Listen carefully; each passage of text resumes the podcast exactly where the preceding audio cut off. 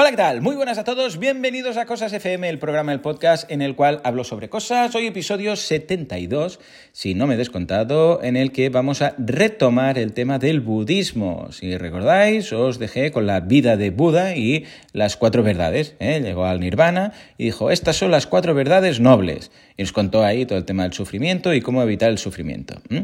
Eso era la primera parte. Pero ahora, porque dice, todo esto está muy bien, pero ¿cómo funciona? Bueno, todo esto lo conseguimos a través de el noble, porque ya veréis que en el budismo es todo muy noble, el noble camino óctuple. Noble camino óctuple son, eh, se llama camino, pero en realidad no es un camino, es más bien como una, como una ruleta. Si lo buscáis en Google, veréis imágenes, eh, veréis que es como una ruleta o como un timón, ¿sabéis? Un timón típico del, del pirata de turno, que las películas está ahí y tal pues lo pintan un poco como si fuera un timón. ¿Y sabéis dónde se agarra el pirata? No sé cómo se llama, esto yo términos náuticos conozco pocos, pero donde se agarra el timón, los palitos estos que salen, pues hay ocho. Entonces la idea es que no tienes que ir en orden, no es como las verdades que vimos, que tenías que entender primero, hay sufrimiento, se puede evitar, o la causa del sufrimiento está, se puede evitar, ¿cómo hacerlo? Sino que aquí, bueno, pues cuanto más controles de cada uno de estos eh, ocho conceptos, pues mejor. Y se dividen, eso sí, en tres como categorías. Es sabiduría, luego conducta y finalmente entrenamiento de la mente. Repito, sabiduría, conducta, entrenamiento de la mente. Entonces, nada, os comento los ocho puntos de forma súper simplificada para que os suenen, más que nada. Y a partir de aquí, pues ya si vosotros queréis entrenarlos, pues ya tendréis todo lo que es la base del budismo. Esto, ya os digo, las cuatro verdades nobles y el camino noble este óctuple, con esto ya tenéis la base. A partir de aquí, bueno, da para hacer una enciclopedia ¿eh? de budismo porque tienen mil teorías y cosas y de todo. Entonces, venga, va, vamos primero por sabiduría, que es la primera categoría de las tres. Hay dos puntos de estos ocho, son dos son de sabiduría. El primero ya lo sabéis, ya lo controláis, se llama visión correcta o comprensión correcta, que básicamente es eh, entender las cuatro verdades nobles. Ya está. O sea, todo eso que dijimos del dukkha y el sufrimiento y tal, pues si entiendes eso, esa comprensión, ya tienes el primero. Ya está, controlado. O sea que, guay. Y el segundo y último punto de sabiduría de estos ocho es el pensamiento correcto. Esto básicamente quiere decir ser de buena fe. O sea, ir con buena voluntad de intención, de no violencia hacia otras personas, organismos, seres vivos, etc. ¿Vale? Básicamente con esto ya tenemos cubierto lo primero, que es la sabiduría. Repito, ¿eh? Visión correcta, entender las cuatro verdades, básicamente, y pensamiento correcto, ir de buena fe. Con esto, como veis, los budistas tampoco es que pidan mucho, o sea, ir de buena fe. Tampoco, ¿sabéis? Tampoco es que sea, mm, vamos, la, que te pidan aquí, vete a saber tú qué. Entonces, conducta. Aquí hay tres. Y luego en entrenamiento de la mente también tres, ¿vale? Primero, claro, conducta aquí hace mención a, está muy bien que tú comprendas las cosas a nivel de sabiduría, la categoría que hemos visto antes, pero ahora tu conducta debe ser acorde. No vale eh, lo de hacer lo que digo y no lo que hago. Entonces, hay tres puntos. Primero, hablar correcto.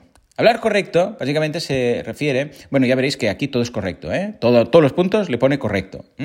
Pues hablar correcto no se refiere gramaticalmente, sino no mentir, no difamar, no ser irrespetuoso, no hablar de forma frívola. O sea, simplemente mm, no mentir. O sea, ¿cómo lo podríamos decir? Actuar de buena fe, lo que decíamos antes, no solamente pensar de buena fe, sino actuar de forma similar.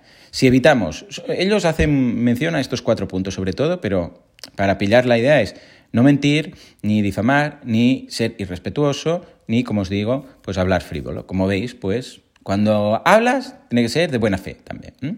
Ah, se podría decir, de hecho, en lugar de correcto, todo el rato podríamos decir de buena fe, todo. ¿eh? Ah, visión de buena fe, pensamiento de buena fe, hablar de buena fe. Y el siguiente que es actuar correcto, también podría ser de buena fe. ¿Qué se refieren con actuar correcto? Vale, pues no matar, bueno, hay varios puntos que ellos hacen mención, pero os lo resumo. ¿eh? No matar, no herir, no robar, ni tener conductas sexuales dañinas. Entonces, ahora aquí ya empezamos a ver algo que nos suena, ¿no? Porque nos están hablando de ah, no mentir, ¿eh? en el hablar correcto, de no matar, de no robar. Todo esto suena, ¿verdad? Esto es muy parecido, muchos de estos puntos, a los diez mandamientos. que es que en realidad las religiones al final van todos ahí mismo, ¿vale?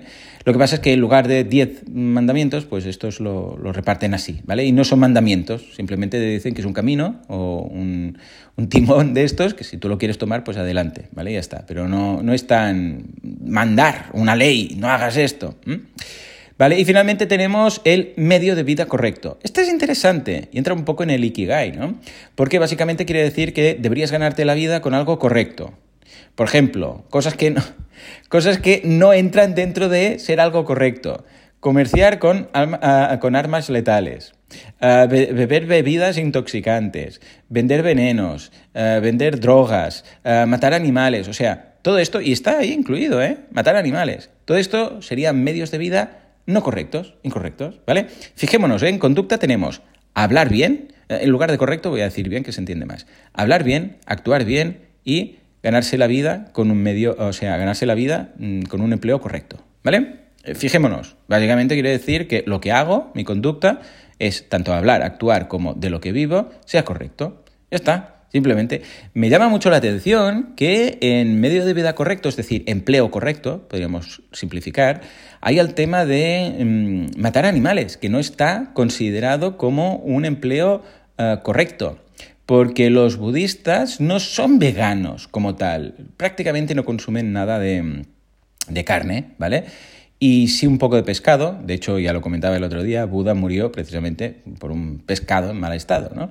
Que si hubiera sido vegano hubiera estado unos años más aquí con, con todos. Pero es curioso porque lo resumen de una forma bastante interesante. Es a lo que dices, lo que haces y con qué te ganas la vida. Vale, y nos vamos a la última de las categorías, que es el entrenamiento de la mente. Primer punto, bueno, os los digo y luego lo explico cada uno. Esfuerzo correcto, atención correcta y meditación correcta. Venga, primero de todos, esfuerzo correcto. Aquí empezamos con temas un poco más ah, difíciles de explicar. Aquí eh, el esfuerzo correcto quiere decir que deberías esforzarte activamente para evitar el mal y buscar el bien. A nivel mental, o sea, no pensar mal de la gente, sino intentar mm, pensar bien de la gente. Esto es, mm, básicamente lo hacen con cuatro puntos. Son los siguientes. En cuanto al mal, debemos, primero, evitarlo y si ha llegado, destruirlo. Pero a priori, evitar. Evitar e intentar pensar, pensar mal de las personas o de las cosas. Intentar evitarlo. Y si llega y piensas mal, intentar destruirlo. Este es el punto del mal. O sea, eh, o lo evitamos y si ha llegado lo destruimos. Y lo mismo, pero analógico, para entendernos, o sea, perdón, análogo, con el bien. Conseguir el bien, es decir, buscar el bien y si ya lo tenemos, el bien, cultivarlo, potenciarlo. Ya está. Estos son los cuatro puntos del esfuerzo correcto, que básicamente quiere decir esto, que no tengamos, por ejemplo, prejuicios. Un prejuicio sería, entendiendo como un prejuicio negativo, sería eh, mal, porque dices, pero no has juzgado, y ya estás diciendo que esto es así, porque esta persona, yo qué sé, solamente por ser de esta creencia, de este sexo, de esta religión, de este no sé qué, ya tienes un prejuicio. Bueno, pues esto sería, eh, o deberíamos intentar evitarlo. Y si ya lo tenemos, tenemos el prejuicio, destruirlo. Y lo mismo con el bien, intentar conseguirlo, buscarlo, y si lo tenemos, cultivarlo. Esto es el esfuerzo. Luego, Atención correcta. Esta es muy fácil, porque es la que más marketing tiene de todos los ocho puntos. Esta es la que más marketing tiene, más cursos tiene, más de todo tiene. Es la atención correcta, a.k.a. mindfulness. Es la atención plena. Es eh, la conciencia del, momento correcto, del, del momento en el cual estamos viviendo.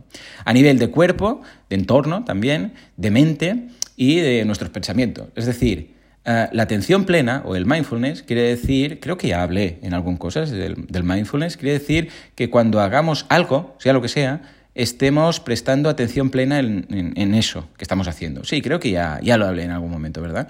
Entonces, si estamos, siempre pongo el ejemplo de fregar los platos. Si estamos fregando los platos, debemos estar conscientes, que el otro día me enteré, por cierto, que no sé si Bill Gates y no sé quién, de estos así grandes empresarios, también friegan los platos. Y, no sé si lo hacen mindfulness, pero, pero los friegan ellos.